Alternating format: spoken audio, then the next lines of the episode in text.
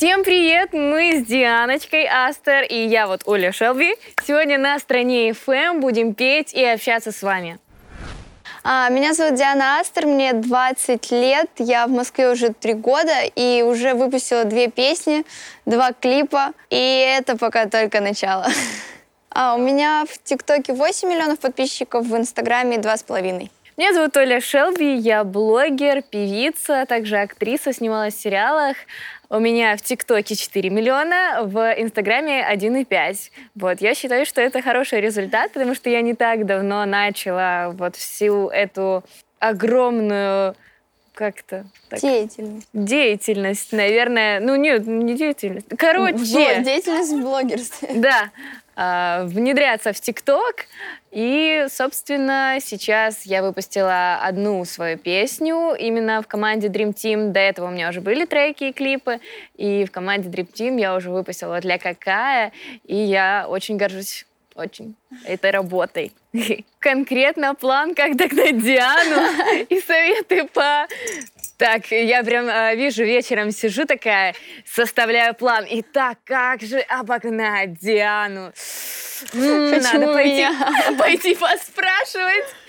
Так А, вот почему она живет со мной в комнате. это, это, это все было заранее продумано.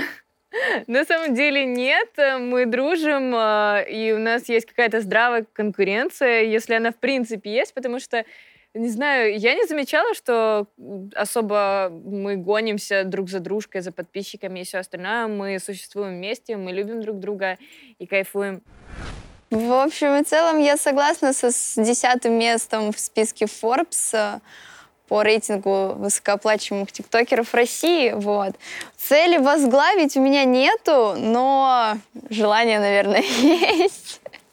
Вот, но как цель основную я не ставлю на заработок, это все равно как-то приятный бонус к твоей... Ну, я даже это работой не могу назвать, к деятельности, которая тебе приносит удовольствие, вот.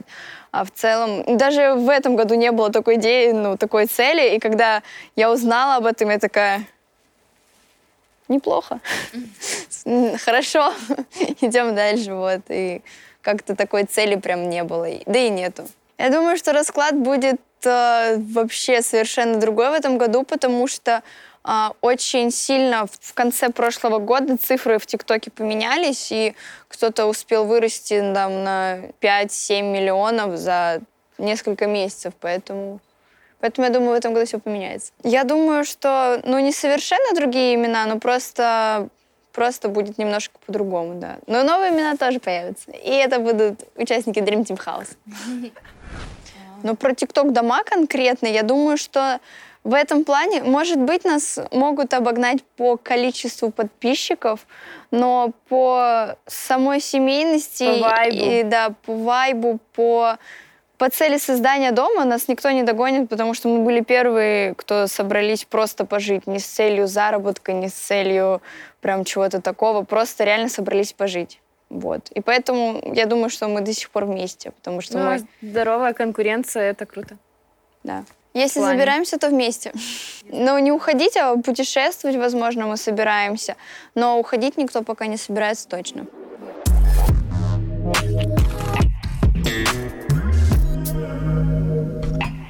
Я конкретно помню, что я фанатела от э, корни группы. Прям очень любила Кучерявого, там, не помню уже, как его зовут, к сожалению. Вот. Также помню, Шарманку пела постоянно, Баскова просто.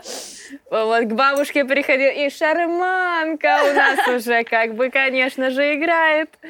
Что еще тогда было? Ну, да я все не знаю, я просто песенки. выросла на таком шансоне, на 80 хитах 80-х. Да-да-да. Это вот как раз-таки «Руки вверх», Юра Шатуно- Шатунов. Ну, меня бабушка так любила Шатунова, что я, мне кажется, просыпалась и засыпала под него.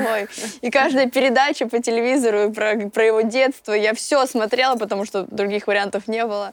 Так что это вот точно там яблоки на снегу, фотография, 9 на 12. То есть это все, это все я. Нет, ну это самое раннее, вот прям если брать прям до 10 лет. А после 10 лет я уже такая, Ранетки! Рок. Я из Воронежа, и группа «Сектор газа» именно оттуда, и поэтому я была ярой фанаткой. Ну, у меня история песен, первой песни началась еще давно. А, я, собственно, с самого детства пою, я объездила больше 80 конкурсов. Я э, пишу сама песни. И моя первая песня «Слышишь» а, вышла, по-моему, в 2019 году.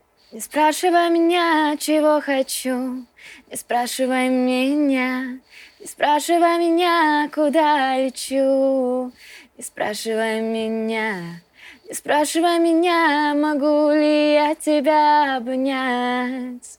Спросили, я люблю тебя, а я люблю тебя. Ну, короче, такую милоту я писала. Вот. И это прям мои чувства, мои какие-то такие взрыв эмоций был. Но натолкнуло то, что я, в принципе, всегда пела. Всегда этого хотела, всегда к этому стремилась.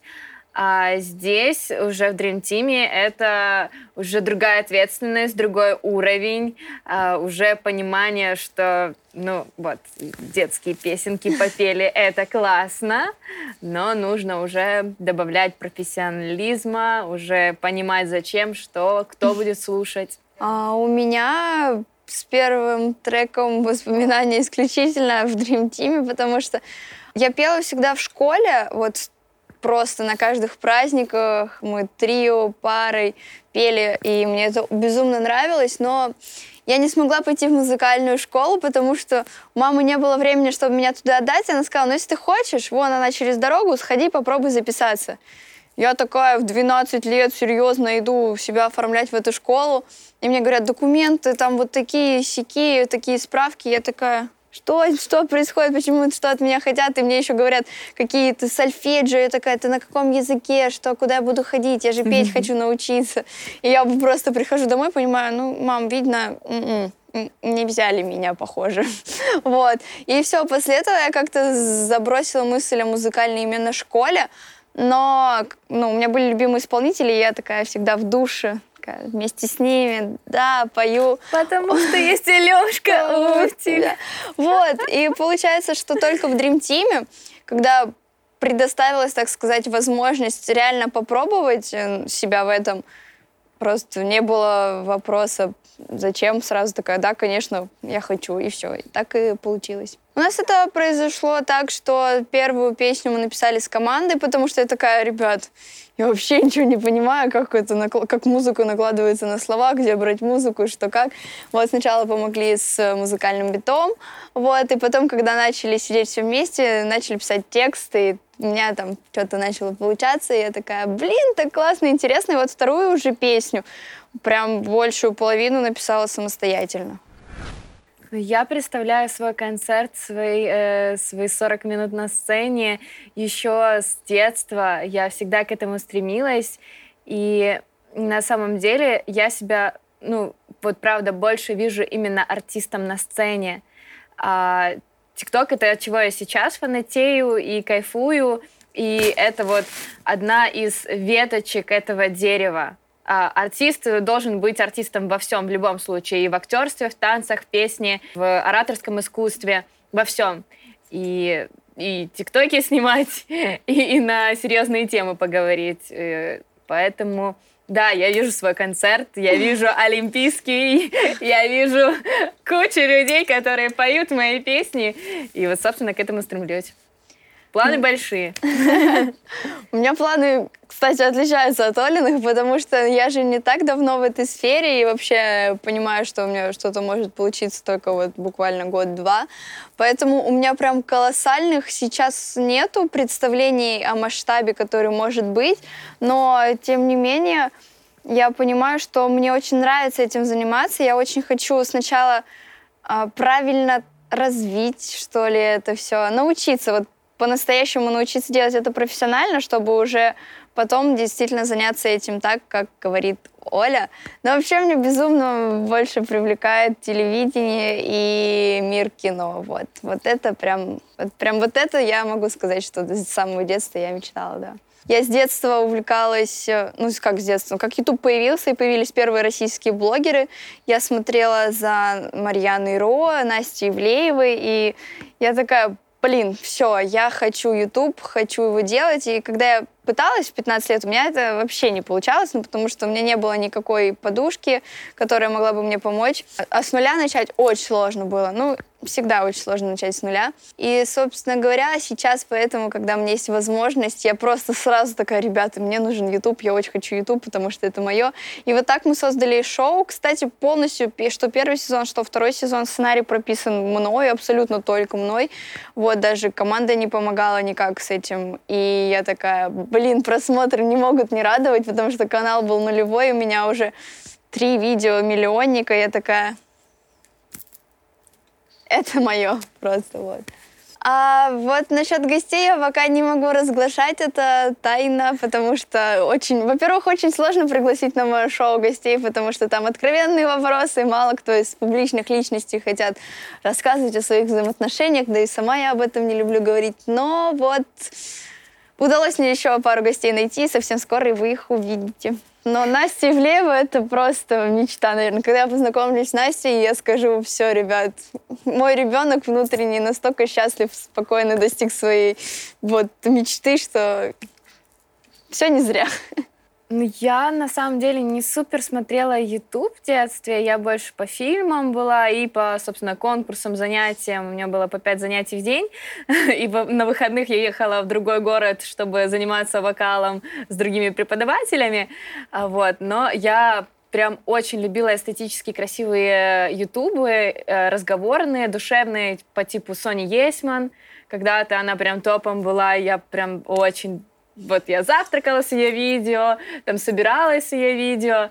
Маша Лист тоже. Э, именно формат бьюти-блогеров больше, которые о душевном, о чем-то красивом, да-да-да, чтобы визуально мне нравилось. Маша Вэй, да, тоже классная. Вот. Но это Блин, уже плюс-минус развлекательное. Да, это было очень давно.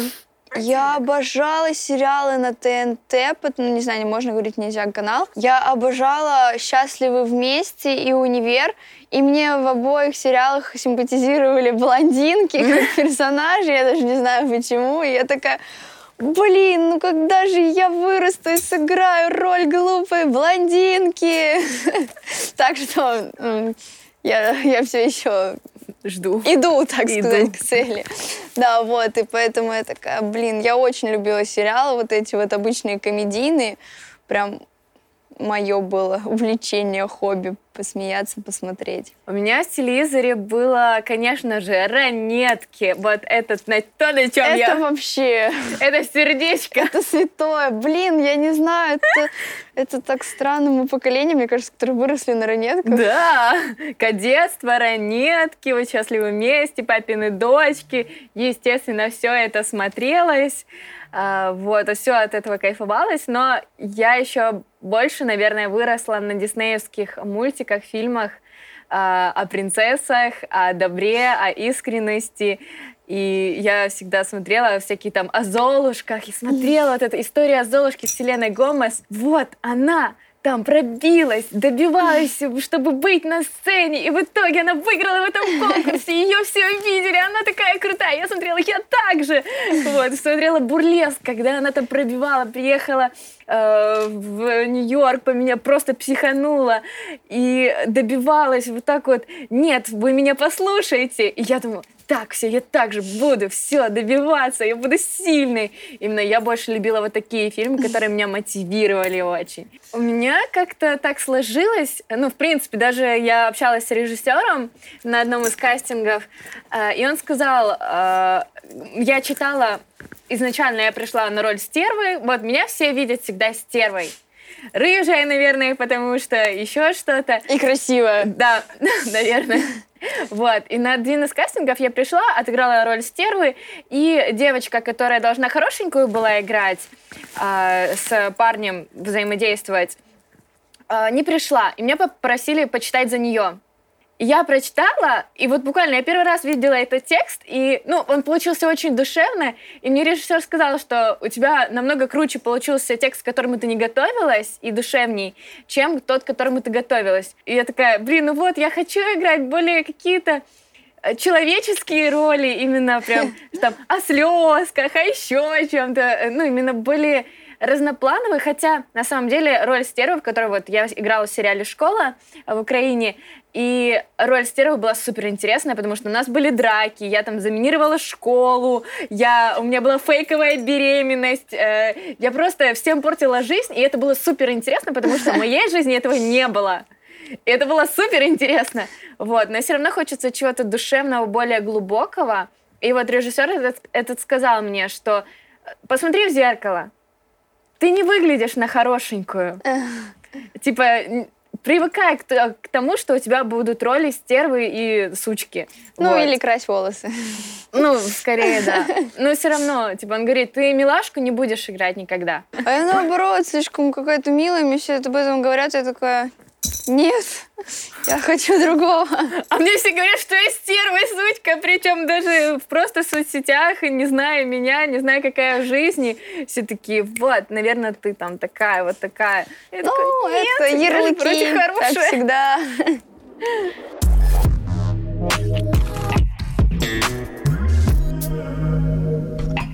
У меня было очень много хейта во время такого, так сказать, самого быстрого развития Dream Team House. Это было вот летом, наверное, когда у нас прям мы росли с гигантской скоростью. И я прям была в топе-топе, и меня очень жестко хейтили за то, что я не умею танцевать, за то, что я не особо эмоциональна, за вообще, вообще любой вопрос, который бы я выставляла, меня хейтили, потому что росла, ну, когда растет аудитория, всегда растет хейт, потому что, ну, есть же люди, которые не понимают, а почему, почему они, а не мы, там, допустим, и так всегда, mm-hmm. наверное, вот, но у меня эти хейтеры остались до сих пор, но я, я не знаю, каким образом. Мне кажется, это только благодаря с помощью Дани Милохина, который меня в те дни отхаживал, говорил, ну ты чё, ну это же все люди обычные, не слушай и так далее. Вот, я, я вообще, я разучилась читать комментарии, читать сообщения в директе. Ну, мне настолько все равно, вот прям искренне, глубоко все равно на все это, потому что у меня какая-то установка появилась, то, что человек, у которого все хорошо, никогда не напишет плохо другому человеку. А если у этих людей все и так не очень хорошо, то зачем мне, мне еще на них злиться? Как бы вот такая вот стратегия выработалась. Мудро, очень мудро. Э, я вроде бы в медиасфере вот сериал снимался еще 2-3 года назад, выходили все сезоны и так далее, и тоже было очень много хейта. Из-за того, что я играла стерву, мне писали, чтобы ты сдохла, что там еще, чтобы ты разбилась где-то, там. Такой трэш писали, я просто читала, это еще и дети писали, я такая, боже мой, это же насколько, ну, мне, мне реально страшно было больше за детей, которые могут так мыслить на неизвестного человека. Окей, у меня плохая роль, окей, вы не, ну, не понимаете, что это сценарий. Но прям, ну, прям капец. И про родителей писали, и про все. Мне так страшно становилось иногда. Вот. Несмотря на то, что я в этой сфере относительно давно, относительно давно, вот, все равно я еще реагирую на хейт. Я еще плачу. Я когда приходила, а, пришла в Dream, на меня захейтили прям очень сильно. А это тоже... традиция посвящения в Dream Team. Всегда, всегда подписчики пишут, что люди не подходят, что старые были лучше и так далее. Но вот не было ни одного человека, который бы пришел и сказал, и вот все подписчики такие, ура, классно, мы согласны с вашим выбором. Всегда нет. Вот прям посвящение. Вот, и у меня прям вот было по 3-4 тысячи комментариев хейта. Потом э, за какие-то челленджи, там, я сказала, что я смотрю аниме, я правда смотрю аниме и люблю аниме уже много лет. Я, когда выставляла э, видео о формате аниме, я думала, что меня захейтят как раз люди, которые его не смотрят в формате, что вот ты смотришь аниме, фу-фу-фу. Меня захейтили анимешники. Э, вот именно что она делает вид, что шарит за аниме, ля-ля-ля, фу-фу-фу. Я такая сижу, и хейт с одной стороны, и с другой стороны. И я такая, чего, блин, в смысле? Я просто... Ну даже если бы я не смотрела просто образ аниме, мы каждый день делаем какие-то образы. В чем проблема? Почему? Вот. И за песню, конечно же, меня тоже захейтили так нормальненько. Это тоже традиционная штука. Блин, я думаю, что из-за того, что у меня такое стандартное музыкальное мышление, из-за того, что я выросла на таких старых песнях и ничего такого эстрадного особо не слушала, у меня и сейчас такие попсовые вкусы, я этого, наверное, даже не стесняюсь и могу вообще смело заявить, что я слушаю Тиму Белорусских, Фогеля, ЛСП, и, ну, то есть такое попсовое подростковое направление, и, и прикольно. Ну, я именно, если слушать, то вот у меня предпочтение больше идет э, какому-то чиллаут, чтобы покайфовать, потому что я слушаю чаще всего в машине, когда еду или на съемки, со съемки, или когда я еду с какой-то встречи и анализирую, как прошла эта встреча, и мне не нужно, ну, музыкой забивать себе голову. Я когда в машине, еще с родителями, когда мы ездили вместе, включала им свою музыку, которая мне нравится, они всегда, боже мой, какая нудятина. Переключи, пожалуйста, включите нам что-то нормальное. У меня родители как раз более э, современный вкус в музыке, чем у меня.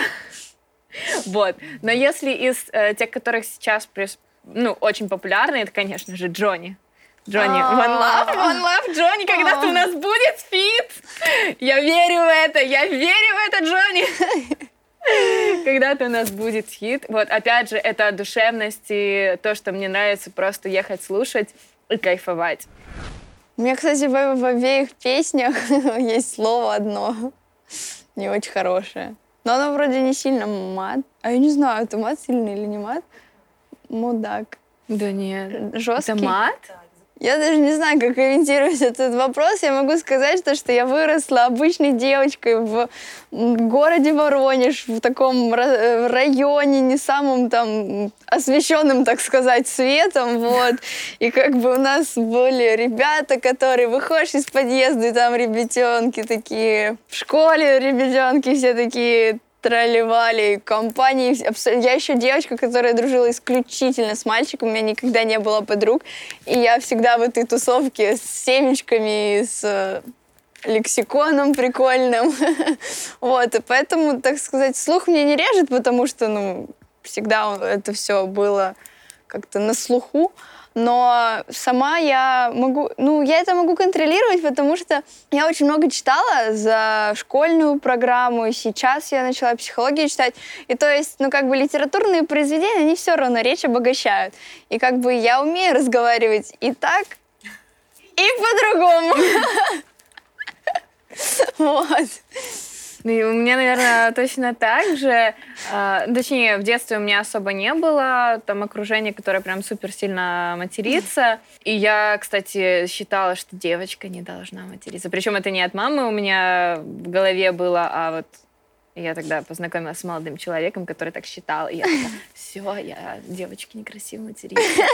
Вот. Но на самом деле я спокойно к нему отношусь. Я не считаю это чем- чем-то э, страшным, кошмарным, что девочкам нельзя материться. Вот. Просто есть какие-то случаи, когда ты реально по-другому капец или еще что-то там. Но это не капец, это, это не капец Но вообще, это, далеко. Да, ярко выраженная форма. Это вот как-то, ну, Вообще не капец. Коллапс. Коллапс, даже не коллапс. Это вот конкретно то слово. И по-другому никак. Вот. Поэтому, но опять же, лексикона хватает, чтобы не говорить эти слова. Но когда в компании друзей, и ты именно объясняешь какую-то прям супер историю интересную. Историю интересную, то как бы так сразу понятно чувство, которое ты испытываешь.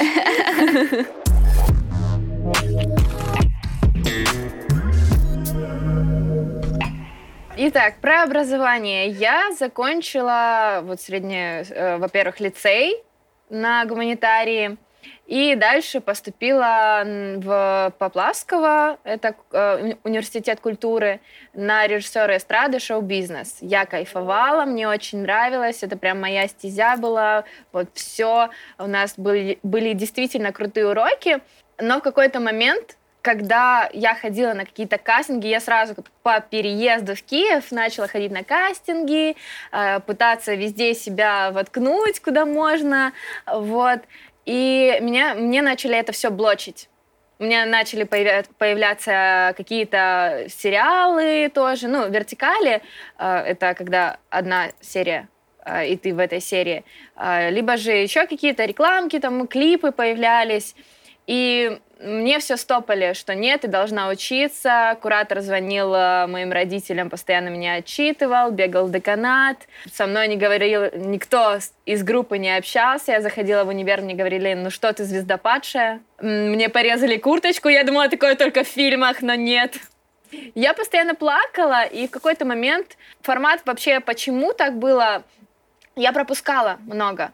Но даже не, не сами пары, а вот, которые были конкретно в расписании, а у нас была такая штука, как до победного. И это ты до 9, до 10 вечера сидишь и смотришь, как кто-то показывает жабку. А вот. И я понимала, что я деградирую, и я не хочу это делать. Все, как бы у меня есть... Я могу в зал пойти, я могу на вокал пойти, я могу на актерское пойти, я могу на кастинг пойти или еще как-то за заниматься собой, развиваться. Потому что тут, ну, по факту я не развиваюсь, я это понимала, а для меня это было супер важно еще с детства. Всегда расти. И в какой-то момент я решила перевестись просто на какую-то культурологию для галочки. Родители сказали, забирай документы, когда тебе нужно будет, поступишь, отучишься, где тебе нужно. И если бы я тогда осталась в универе и училась вот, собственно, там, где училась, я бы не снималась в сериале, я бы не занималась так много тиктоком, я бы не развивалась, я бы не, не была там, где я сейчас. Но при этом всем я скажу, что мой брат полная мне противоположность. Он физмат, он на науке. Если кто-то не знает математики, значит, он глупый человек. Вот.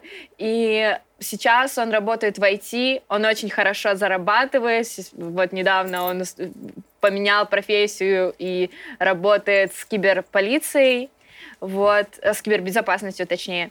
В общем, он красавчик, и вот он закончил бюджет э, э, универа самого крутого в Украине Шевченко, и я очень им горжусь. И вот это вот как раз о науке, о универе, и он хотел этого, он достиг, и сейчас он крутой чувак. Я горжусь им. Разные просто профессии, разные понимания, то, что тебе нужно. Я совместила себе и Олю, и Олиного брата, потому что в школе я была круглейшей просто отличницей. До самого 11 класса я сдала ЕГЭ просто безупречно. У меня там 370 баллов вроде бы ну, в районе этого по четырем предметам. Я поступила в Москву на бюджет, в РЭУ имени Плеханова. Я закончила там первый курс круглой отличницы и половину второго курса. А потом произошел карантин. И мы съехались с ребятами. С тех пор в университет я не возвращалась. То есть здесь как бы так действительно судьба, обстоятельства. Не могу ничего сказать, как так получилось. Но я любила учиться, потому что мне это действительно было интересно. Я понимала то, что ну, ничего плохого мне это не дает, дает только хорошее. И вот мне очень хочется подчеркнуть, что самообразование — это тоже безумно важная вещь. Вы можете быть отличниками, но если вы не понимаете то, что вы пишете, ну, то есть и в себе не разбираетесь, как бы, то это, ну, это, это уже как будто вы система, вот так можно сказать, наверное, когда... Потому что я сталкивалась с такой проблемой, когда я теряла саму себя и понимала то, что, блин, я вот отличница, живу так, как мне скажут родители, учителя, где же я, что же делать. И вот тогда я начала заниматься самообразованием, хобби и так далее. И тогда я безумно разобралась в себе, я поняла, что образование мне столько плюсов дало, и что ну, это помогло даже в медиасфере, то есть Та же математика развивает логику, где я сейчас, когда смотрю ТикТок, рассчитываю просмотры и всякие там стратегии и так далее. То есть это все безумно важно и круто, и возможно, возможно, троечникам легче. Как говорят все, и как я убеждаюсь это на примере, то, что у них меньше забот и проблем. Но я считаю, что образование все-таки это круто и важно. Вот. У меня сложная, наверное, ситуация с родителями в плане понимания, потому что до 18 лет меня не отпускали гулять позже 11, и я безумно злилась из-за этого. И ну, в моей голове выстраивалась такая политика, что мне будет 18, я уеду, и вы меня потеряете, и вы не будете ничего обо мне знать. Вот, но так и сложилось, э, потому что родители не нашли со мной такого общего языка и взаимопонимания, что, ну, я искренне не понимала, почему так поступают со мной так жестоко. Нет, я понимаю, что это забота и все такое, но так на уровне подростковом мы не договорились. В итоге, когда мне 18 лет исполнилось, я именно из-за этого, кстати, хотела переехать в другой город, чтобы просто потерять полностью родительский контроль. И когда я переехала в Москву, я не говорила, где я, не говорила, как я, что я и так далее. И то есть, когда я а, ушла из университета, год об этом не знали. Как-то мы поняли, что все, я взрослый человек, своей жизнью живущий, и меня уже ничем, так сказать, в борозды не возьмешь, и я буду делать так, как я хочу. Ну, блин, первые деньги, мне кажется, это настолько незабываемо. Мне было, по-моему, 15 или 16 лет, и я понимала то, что ну, лето заканчивается, а я очень хотела съездить в Москву, просто первый раз погулять, ну, потому что я видела на картинках, фильмах, сериалах этот город, он такой большой, красивый, яркий, я такая, блин, ну как же хочется, и, ну, в семье материальное положение не позволяло просто взять мне и дать денежку и сказать, ну, ладно, едь. И я понимала то, что, блин, ну, если хочу, значит, должна как-то сама добиться. И я устроилась в 16 лет, вроде бы, или в 15, честно, не помню, официанткой работать. И я работала в 15 лет по 15 часов в день, два через два, с учетом того, что нас кормили два раза в день, и то, что мы не могли сидеть, когда, даже когда у нас в ресторане нет гостей. То есть мы должны стоять на, на посту, и с, вот если гость вдруг придет, то мы все стоим такие красивые и нарядные. Вот это было безумно тяжело, просто адски тяжело. Я приходила домой, а, то есть я работала с 10 утра до часу ночи, я приезжаю, допустим, ложусь спать в 2, и встаю в 8, потому что в 10 уже на работу. И это 2 через 2. И это было просто настолько адом. И мне обещали заплатить, самое главное, 15 тысяч рублей за 15 дней. И вот этот месяц проходит, и я прихожу за зарплатой, и мне дают 9 тысяч рублей. А я такая, ну, блин, ну это мне даже на неделю в Москве не хватит. Ну вот. Почему? А вот там кто-то на кухне разбил посуду, это вычли из твоей зарплаты. Ну, на общак разбили. И я такая, как сложен все же этот мир, оказывается, жестокий, взрослый-то.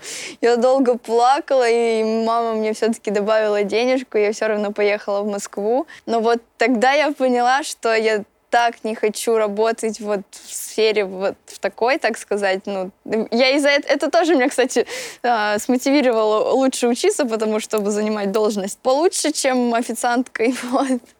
И как-то так вот и было. Прям представления о доходах нет, потому что вот все равно, как появился постоянный заработок самостоятельный, я не знаю почему. Я вроде бы из семьи не богатой, но мне все равно не появилось такого ажиотажа, ой, все, я богатая, классно, у меня деньги и все такое. То есть у меня у меня, наоборот, отношение к ним стало проще. Если раньше мне не хватало, а сейчас хватает, то, типа, ну, круто и круто. Нет такого, то, что, блин, класс, слава богу, деньги. Вообще нет. Такого не появилось. И я сама иногда задаю себе вопросом, ну, вроде бы нужно было. Почему сейчас, когда есть, нет такого отношения к ним. И иногда себя даже ругаю за безответственное отношение к деньгам, потому что я такая, ну, есть, есть, нету, нету. И поэтому цели глобальной по заработку нету. Наверное, есть просто цели, как мечты, наверное, там квартира, дом, машина, собака и все такое. Ну, прям вот такого нет. Я вообще трачу только на еду и транспорт, вот правда. Я настолько не шопоголик в плане вещей, то есть я, я одеваюсь в масс-маркете, мне вообще нормально. Там, никуда не хожу в какие-то там... А, даже, а я даже не знаю, куда ходить можно. Единственное, что бы я хотела очень тратиться, это на путешествия, но сейчас из-за карантина, коронавируса это вот не так возможно. Ну, еще плюс из-за Dream Team, потому что мы надолго не можем уезжать из дома, потому что все равно теряется семейность, атмосфера и так далее. То есть, вот, наверное, я буду тратить на путешествия. Вот, вот это я могу сказать. Ну, работать я начала где-то с 13 лет потому что я также была не супер обеспеченной семьи, и если я хотела там на какие-то а, вокалы, свои актерские занятия еще куда-то ездить, либо же на какие-то конкурсы, конечно же, родители с этим всем помогали, а, но хочешь, как бы, работай для этого, вот. Но все равно я работала, ладно, я недельку поработала, листовки пораздавала, это был мой потолок. А дальше я в тот момент очень была укушена фото э, фотографией, а, фотошопом, всеми делами. Я фотографировала даже свадьбы на минуточку. Я именно профессионально этим занималась, насколько это было возможно в нашем городе маленьком. Я с очень маленького города, 25 тысяч населения. Вот. И поэтому конкуренции особо не было. Вот. Э, и я тогда уже фотографировала, профессиональные фотосессии устраивала людям, персональные, свадьбы фотографировала, какие-то story. Э, мне это нравилось, я кайфовала, собственно, творчество. Потом пошла какая-то денежка с вокала, с каких-то концертов. Потом я выиграла первый раз на конкурсе денежку. Я такая, я молодец, я еще это не только трачу, собственно, на это все, на все костюмы, конкурсы, аппаратуру, а, тренировки, репетиции и все остальное, а еще могу и приносить, я крутая. Потом по переезду, ну это все нестабильный заработок, естественно, детский еще. Когда я переехала в Киев, уже пошли какие-то э, рекламные съемки в плане как актриса, не как там блогер, потому что я еще не была медийной, а вот просто лицо брали. А, и даже для Алиэкспресс э, снималась в рекламе. Это была как раз моя первая такая дорогая реклама. Я такая, ничего себе, ого, можно жить, можно несколько месяцев на это жить. А, вот, я такая, ничего себе, я крутая, я очень крутая. Можно не комнату, я снимала на тот момент комнату, можно даже квартиру переехать. Такая, ничего себе, однушку можно снять. Вот. И в дальнейшем, когда уже появился сериал, естественно, это был уже суперстабильный заработок, но не скажу, конечно, что стабильные были задержки. Вот, зарплат после сериала была супер медийка, потому что это был самый популярный за последние несколько, ну, лет пять точно сериал в Украине. О нем говорили все.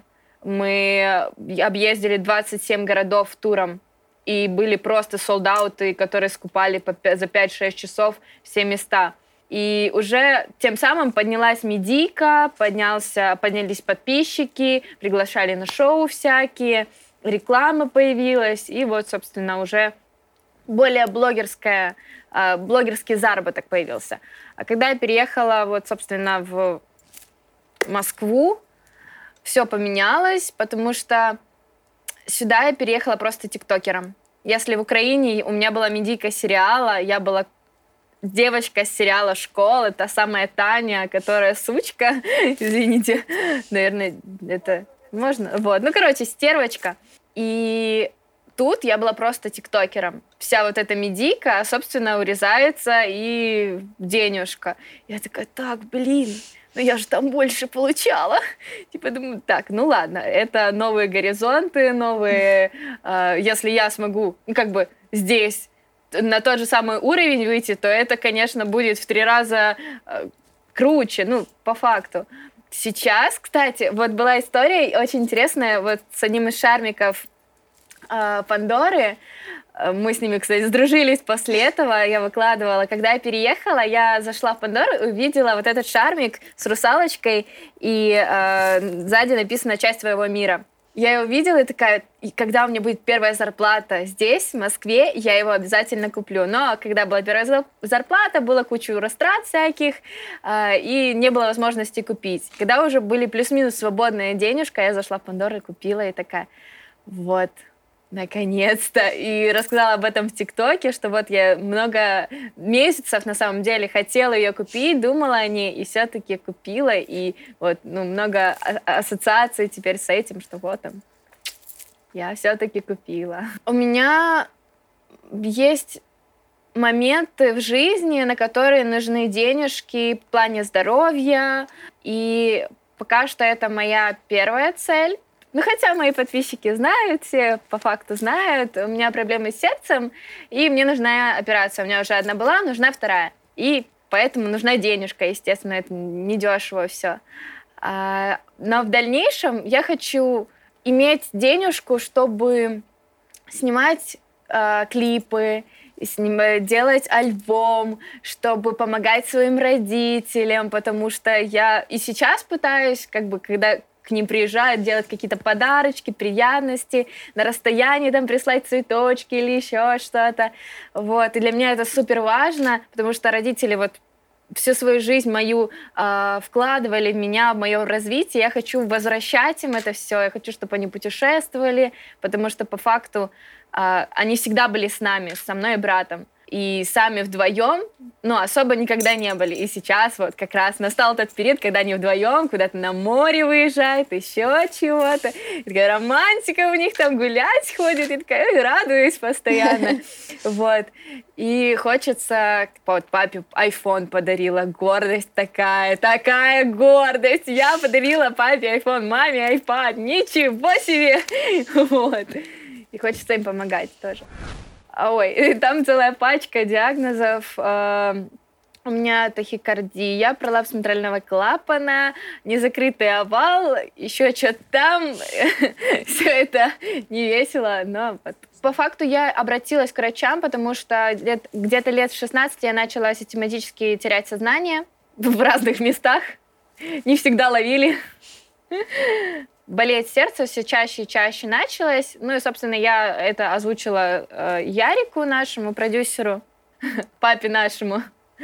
А, и он сказал, что у него была похожая ситуация, он знает хороших врачей, и чтобы я сходила, мне провели кучу обследований, и действительно это вот проблема с сердцем, потому что кто-то говорил, что это невралгия, но это действительно были проблемы с сердцем, мне сделали одну операцию, и нужна вторая. У меня пульс в стабильном состоянии чаще всего больше 100 где-то 120, 130, это при беге такой у нормальных людей пульс, а в стабильном состоянии 60-70.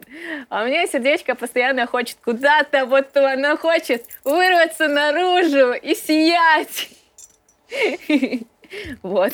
Э, ну, конечно, типа спортом особо нельзя заниматься, там печалиться тоже не лучшая идея. Вот, но события в жизни, опять же, бывают разные. Да, на самом деле, я просто живу, кайфую от жизни, а там бывает.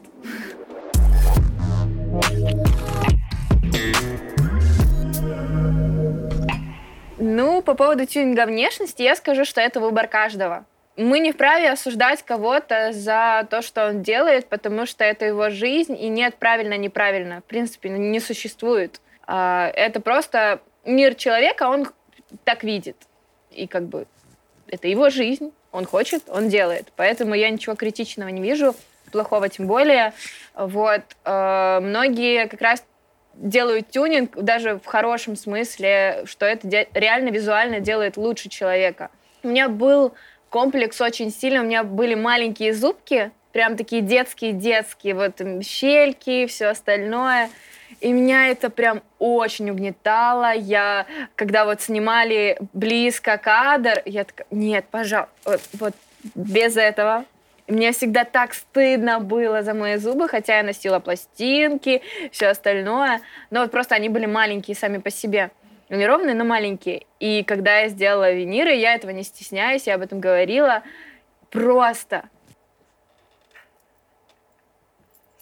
я вот крупнее. Я, причем, я первый раз э, заметила, тогда я тиктоки уже снимала, и я сделала кадр, раскадровку, не просто там лицо, а я сделала раскадровку, где у меня губы, зубы, и я такая э, жевательную эту конфетку такая, ам, и, боже мой, как это было красиво визуально! Я, это, это самое мое прекрасное вложение в себя, самый мой прекрасный тюнинг. Ну, у меня других Нету просто, как минимум. вот. Ну, точнее, волосы, я постоянно волосы крашу. А, и вот зубы, это вот, ну, это был мой большой комплекс. И когда я, избавилась от него, я стала намного счастливее.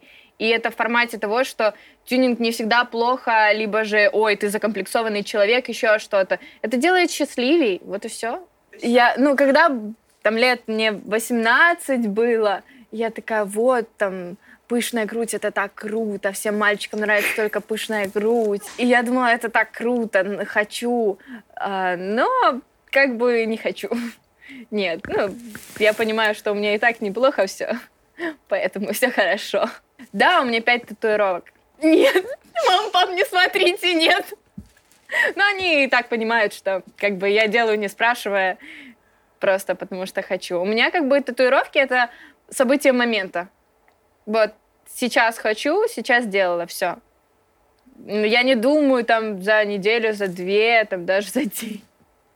Это вот просто, к примеру, у меня есть э, с поездок какие-то татуировки, есть батла татуировки, какашки. Вот с этой девочкой. У нас был батл, но у меня такая... А, я не сниму. Там, короче, розовая какашка, такая милая. Это самая милая татуировка, которая у меня есть. Она такая пупсичка с такими глазками. Прям прям прекрасно. Есть, конечно же, Dream Team, потому что в моей жизни многое поменялось, когда я вступила в эту команду, когда я вступила в эту семью. И на определенное время я этого не показывала, я этого боялась показать, наверное, даже больше.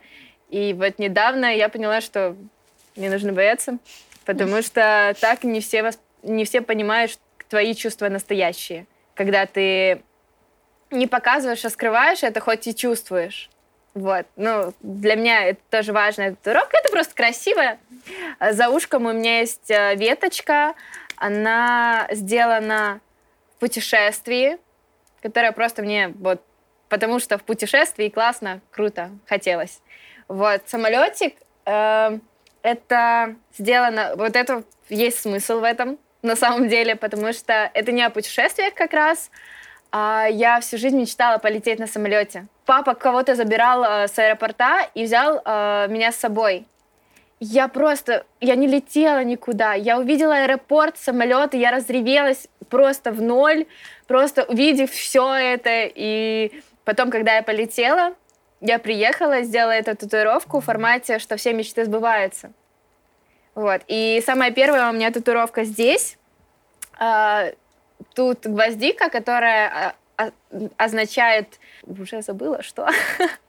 Короче, она означает силу, женственность, кучу всего. А, но самое главное, это слово из она, цветок выплывает в стебель, на котором написано «be strong», «будь сильной», которая тоже для меня очень много значит. И вот это была моя первая татуировка, как раз которую я обдумывала долго. Я ее хотела много лет. И вот я сделала уже 18 лет. 18 лет. И вот, в принципе, такие у меня татуировки. Тюнинг. Про татуировки я рассказывать не буду, потому что у меня их 13, бью я их с 16, и ни разу не выбирала эскиз до прихода в салон. Я приходила в салон и такая, так, сейчас выберем. То есть это настолько у меня ради ощущений потому что это дико, я не знаю, это странно, возможно, но мне дико приятно, когда идет процесс набивания татуировки. И я делаю ее не то, что там нарисовано, а то, что происходит в этот день и в это время. То есть я не знаю, что значат эти рисунки, но я четко помню, что в этот день я думала вот об этом, и вот в тот момент жизни у меня происходили такие события. То есть это, я не знаю, как тетрадь, что ли. Вот. Ну, так вот сложились у меня обстоятельства, что я первую татуировку набила в 16 без разрешения мамы. Я сделала себе ксерокопию поддельного паспорта, я пришла в тату-салон, я прям на месте выбрала... Это, кстати, самая большая моя татуировка. Она прям вот такая вот, прям черная такая. Вот, и, и я до сих пор о ней не жалею, хоть рисунок мне не очень сильно нравится, но я четко помню то, что 16 лет без разрешения мамы, если такой прям сильный почувствовал и независимый, просто, не знаю, готова была в президенты идти, наверное, вот. А насчет всего остального тюнинга внешности, а, я, наверное, отношусь к этому, ну, если спрашивать именно мое мнение, положительно. Как бы человек не делал себя, он делает, ну, это осознанно и как он хочет, поэтому это его выбор. Вот, я не буду скрывать то, что я 20 лет мечтала просто о ринопластике, потому что я не знаю почему. Мне казалось, что мой нос огромного размера, и я думала, что он у меня очень такой огромной горбинкой, и что он у меня дико большой. И я, я искренне не понимаю, почему я так думала. Мне буквально наверное, год как нету вот этого ощущения и желания сделать ринопластику, потому что раньше даже, когда я пришла в Dream Team, я всем говорила, что я как только заработаю, я сделаю. И вот сейчас, когда я такая смотрю, такая, чего? Я это говорила год назад, серьезно, я не знаю почему. Ну вот просто был такой комплекс, он когда-то образовался, и причины мне были непонятны. Я не знаю, как я справилась с этим комплексом тоже. вот. Наверное, кстати, ТикТок-то и помог, потому что я смотрю на видео и такая, да офигенно все, классно, супер, что я, о чем я думала. Вот, это как-то так произошло. Но на самом деле, если бы у меня действительно была такая проблема или комплекс бы меня не оставил, я бы, наверное, сделала ринопластику и не жалела об этом. Вот, я так э, сделала с губами, у меня там не ботокс, у меня там филлеры, вот, потому что у меня абсолютно не было верхней губы. Вот прям от слова совсем. Если можно было смотреть на мой рот, у меня была бы только нижняя губа, и все. И я такая, когда улыбалась, это было очень некрасиво для меня. Ну, конечно же, никто тебе не скажет, что, тебе, что с тобой что-то не так. Вот. А и, самое главное, это нравится себе. И если тебе что-то не нравится, и ты что-то хочешь, то я считаю, это здорово и классно менять себя. Угу. Я даже не могу это оценить, влюбчивая я или нет, потому что, ну, у меня было, считаю, нынешние четверо отношений, и они все были очень серьезные. У меня первые отношения были два с половиной года, вторые были полтора года, третьи были год. Сейчас дата тоже близится к году уже. И то есть это... Я не могу назвать это влюбчивостью, потому что ну, на протяжении двух с половиной, полтора и года я в никого больше не влюблялась и как бы была с этими людьми. Наверное, я не могу назвать себя влюбчивой, потому что если я влюбляюсь, то это вот до свидания, я не могу жить без человека, дышать просто, и я такая, все, вот это все. Для меня идеальные отношения нынешние. Вот я не могу ничего другого сказать, потому что я могу рассказать историю, что у меня было трое отношений, абсолютно одинаковых. Я влюблялась в парня, бэтбоя, красавчика, спортсмена, который был дико популярен среди окружения. У него было безумно много подружек, девушек. И я такая, хочу с ним встречаться.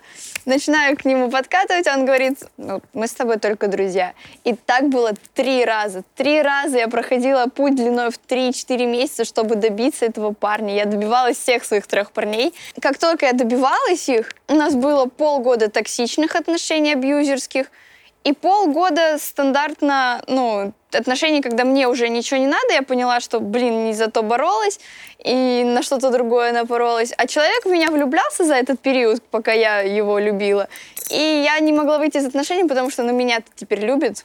Вот. И это было вот такой замкнутый круг три раза, абсолютно одинаковые отношения. Когда мне закончились последние, я такая, все, никогда, ни с кем больше нет, потому что мне такого счастья не надо, нормальных отношений не существует, и все в этом роде. И совершенно случайно, вот просто настолько случайно у меня получились четвертые взаимоотношения с человеком, и это все началось по-другому, абсолютно по-другому. Это все было взаимно, это все было круто, интересно. Это максимальное взаимопонимание, это поддержка, забота, вот просто взаимное. И это не первый раз такие отношения, когда я могу с человеком сказать, человеку сказать, у нас есть проблема, давай поговорим и оба друг друга поймем. И мы реально садимся, разговариваем и друг друга понимаем. Просто идеально. Вот я не могу сказать по-другому, я вот просто и в данном случае все было взаимно, настолько взаимно, что просто я до сих пор сижу, ну уже на самом деле очень длительные отношения, я до сих пор сижу такая, ну может быть я, может быть мне кажется, ну может быть это все неправда, да как так могло произойти? Просто я в шоке, действительно в шоке. я скорее, я влюбчивая. Окружить мою голову очень просто дать мне чуть-чуть внимания, чуть-чуть заботы и чуть-чуть бэтбоя, все. Я Сейчас все парни после человек. интервью такие, Оля! Я бэтбой. Смотри, как мне. Не, на самом деле уже поменялось это, наверное. Ну да, на самом деле поменялось, потому что э, я прошла отношения длиной в год, э, и сейчас два с половиной года, даже больше чуть-чуть слишком много разговора, слишком много внутрикопания, анализирования всего, что происходит, э, слишком много граблей. Вот, очень-очень много граблей. И как-то так. Но я влюбчивая. Уважение, эм, легкость в общении, понимание друг друга. Не просто два разных мира, которые вот ты белый, я черный, и серый не получится. А именно просто ты белый, я черный, все. И как бы ты говоришь, что ты видишь черное, я говорю, что ты видишь белое. Но не смотрим, что мы находимся просто в разных мирах. Поэтому легкость и понимание, искренность. Это очень важно.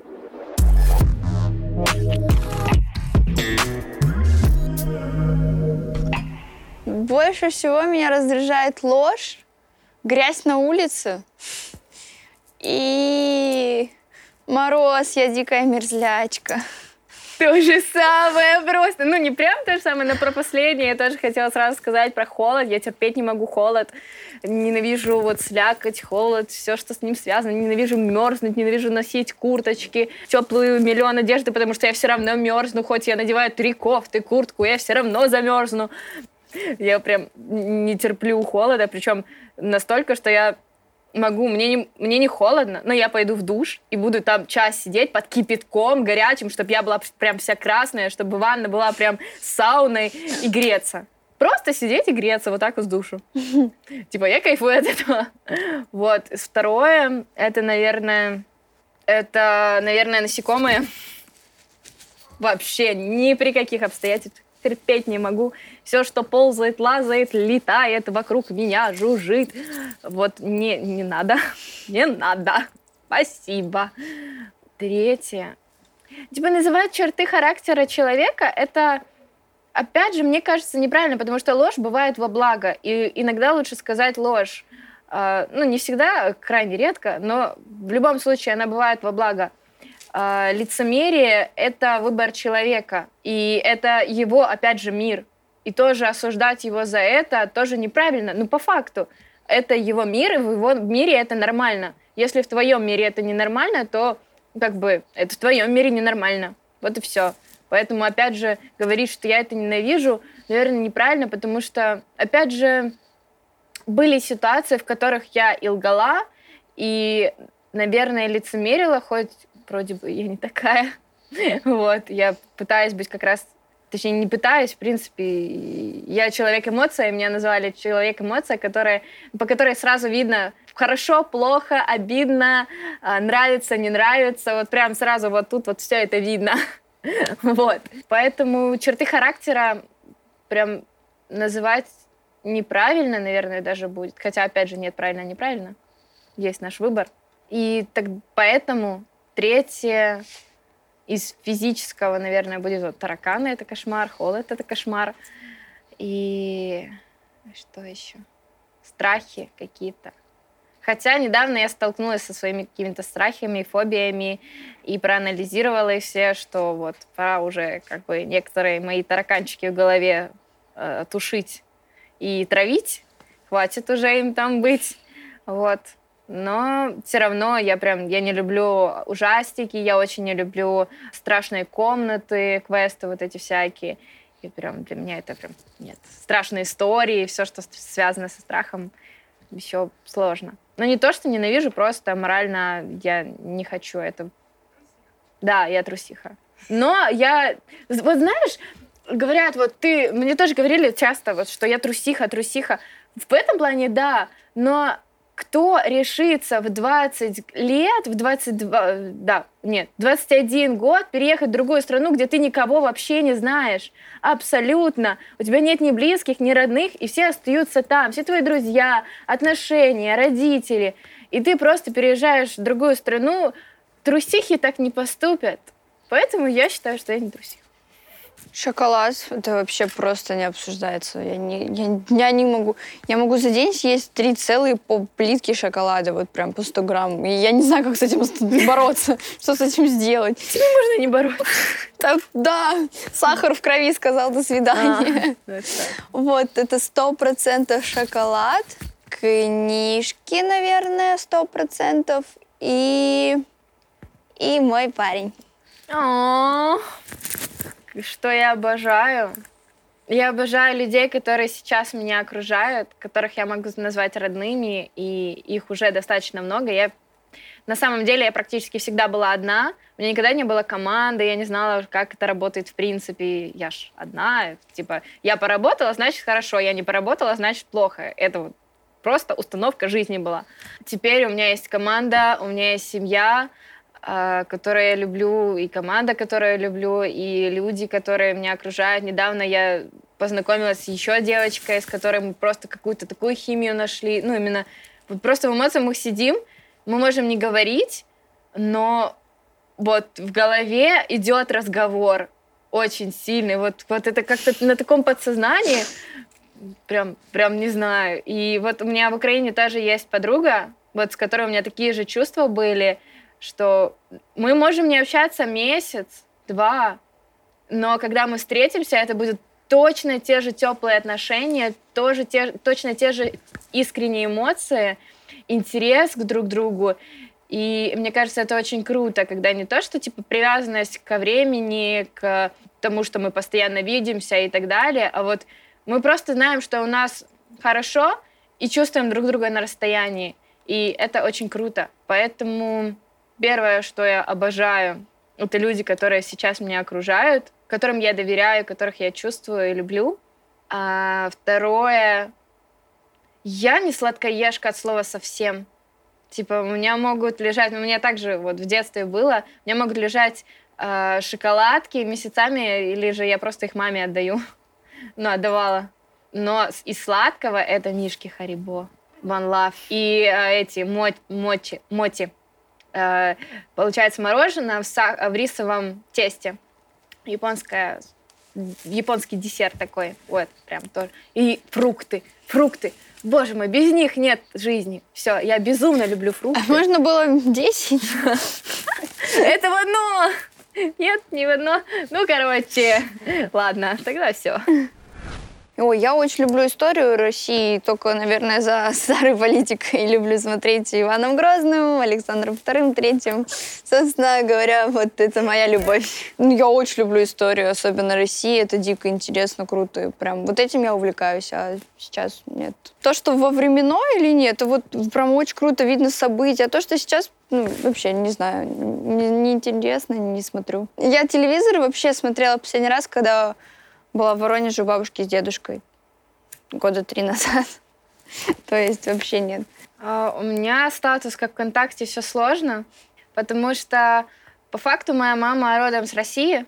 У меня есть на Урале родственники, с которыми мы ВКонтакте общаемся. Ну, ВКонтакте в, в смысле не в соцсети, а в жизни ВКонтакте, на ВКонтакте. Родом я с Украины.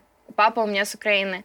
И сложно говорить на самом деле об этом. И не хочется Типа я очень аполитична, я не хочу в это все влазить, я терпеть не могу все то, что сейчас происходит, потому что у меня здесь уже есть дорогие мне люди, у меня здесь есть родственники, и там моя семья, мой дом. Просто из-за кого-то, что-то, как-то, потому что кто-то так решил, почему я должна...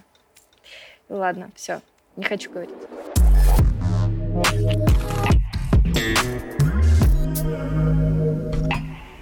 Если честно, я не знаю, я бы, наверное, я бы, наверное, искренне не хотела это комментировать, потому что если бы мне сказали, хочешь, я тебе расскажу всю твою жизнь, да, что с тобой будет, я бы искренне не хотела этого узнать, потому что это я даже думать не хочу, правда. Я год назад даже представить себе не могла, где я буду, кем я буду сейчас. Потому что в моей голове я была успешным экономистом в очень крутой компании, зарабатывающая 100 тысяч в месяц и живущая счастливо. То есть, если бы я думала так до сих пор, это бы так и было. И сейчас я понимаю то, что я не хочу останавливать свою голову ни в каких направлениях. Куда захочет, туда и пойдет. Поэтому вообще не могу даже представить себе. Вот точно, сто процентов. Но единственное, что я могу сказать, я точно не хочу потерять связь с теми людьми, с которыми я сейчас живу. И то есть ни одного человека из Dream Team потерять, ни молодого человека и родственников, наверное. Это единственное, что я могу сказать. Остальное вообще не хочу загадывать и заглядывать. Я через 10 лет, у меня как раз, наоборот, конкретное есть э, видение мо моих через 10 лет. 10 лет — это огромный срок, во-первых, потому что за, мы, за этот год у меня поменялось в жизни э, от слова «все» и «совсем», и, и вообще вот, вот так вот, кардинально. Через 10 лет... Во-первых, я уже дала концерт в Олимпийском, и он прошел очень круто. У меня вышло уже три альбома, и клипы разрывают просто все чарты. У меня там платины, еще что-то, премии всякие. Я такая, да, работаем, работаем. Возможно, точнее, я уверена, у меня это цель. Я снялась в фильме главной роли, именно более драматическое какое-то, с разными характерами. Может быть, это и человек, который плачет и смеется, и показывает какую-то искренность, и закрытость, и истерику, вот чтобы все туда вместить. А, поэтому это какой-то должен быть супер интересный фильм, в котором драматургия разворачивается достаточно э, по-разному. Я счастлива. Скорее всего, через 10 лет я замужем. У меня, возможно, уже есть там детеночек один или два. Или десять. Ну, как бы нет. Это too much. И, и повторюсь, я счастлива. Так мило. Точно, я точно хочу сказать за YouTube, потому что я сейчас очень плотно этим занимаюсь, и я планирую это входить еще серьезнее, чем есть сейчас. Вот, а, это сто процентов YouTube, это сто процентов мы сейчас готовим музыкальные композиции новые, возможно, даже фиты. Ну, Инстаграм, ТикТок, это невозможно об этом не говорить, потому что это жизнь, и она будет всегда наполняться, вот. А насчет всего остального, не знаю. Следите в соцсетях. У меня есть тоже один проект, это музыкальный, который мы готовим. И пока я не буду говорить, не буду следить в соцсетях. Вот, но вам понравится. Конкретно дат ничего еще сама не знаю на самом деле, правда. Но то, что уже получается, это уже и выглядит, и понимается как что-то круто. Простите, пожалуйста, но нет. Вот, через 10 лет у меня будет Финч Джонни. А возможно, он будет и мужем. Ой! Кто знает. Забавно. Это шутка. Но может быть и нет. Я могу не одним словом могу показать то, что у меня есть две татуировки, они такие похожие. Это вот здесь вот сердечко, а вот здесь вот звездочка. И для меня самое главное в жизни это самореализация и любовь. Согласна, подписываюсь. Ну и одно без другого же тоже не может быть. Ой, я очень хочу сильно, прям очень сильно пожелать ребятам, чтобы они не то чтобы не сдавались, чтобы они шли куда-то вперед, потому что есть очень много людей, которые, ну, как, день, су- как, как день сурка, они делают одно и то же, они ни к чему не стремятся. Я бы очень хотела, чтобы каждый человек, который это смотрит, слышит, видит, и он нашел то, ради чего он хочет жить, расти каждый день, просто становиться самой-самой лучшей версией себя, это очень важно. И вот чтобы все могли найти ту искру, которая их зажжет. А, ну, в дополнение к этому, потому что это очень да, действительно крутые слова, и я полностью с ними согласна, что реализация — это очень важно для человека, для жизни, и сидеть на одном месте — это не очень хорошо. Зона комфорта — это класс, но нужно ее расширять и очень сильно, чтобы она такая была. Зона комфорта на весь мир — и ты можешь находиться в любой, в любой ситуации, в любом месте и чувствовать себя самодостаточным, хорошим, крутым человеком, который, который чего-то добился, который смог, который преодолел. Добавок к этому я хочу сказать, чувствуйте, любите, потому что это важно. Какие бы сложные ситуации не были, сколько бы их не было, сколько бы вас не били, не предавали, не э, как-то унижали, не потеряйте себе искру, собственно, как уже сказали, не потеряйте в себе любовь и не разучитесь доверять людям и открываться им. Это тоже очень важно. И верить в себя. Верить в себя тоже очень сильно важно.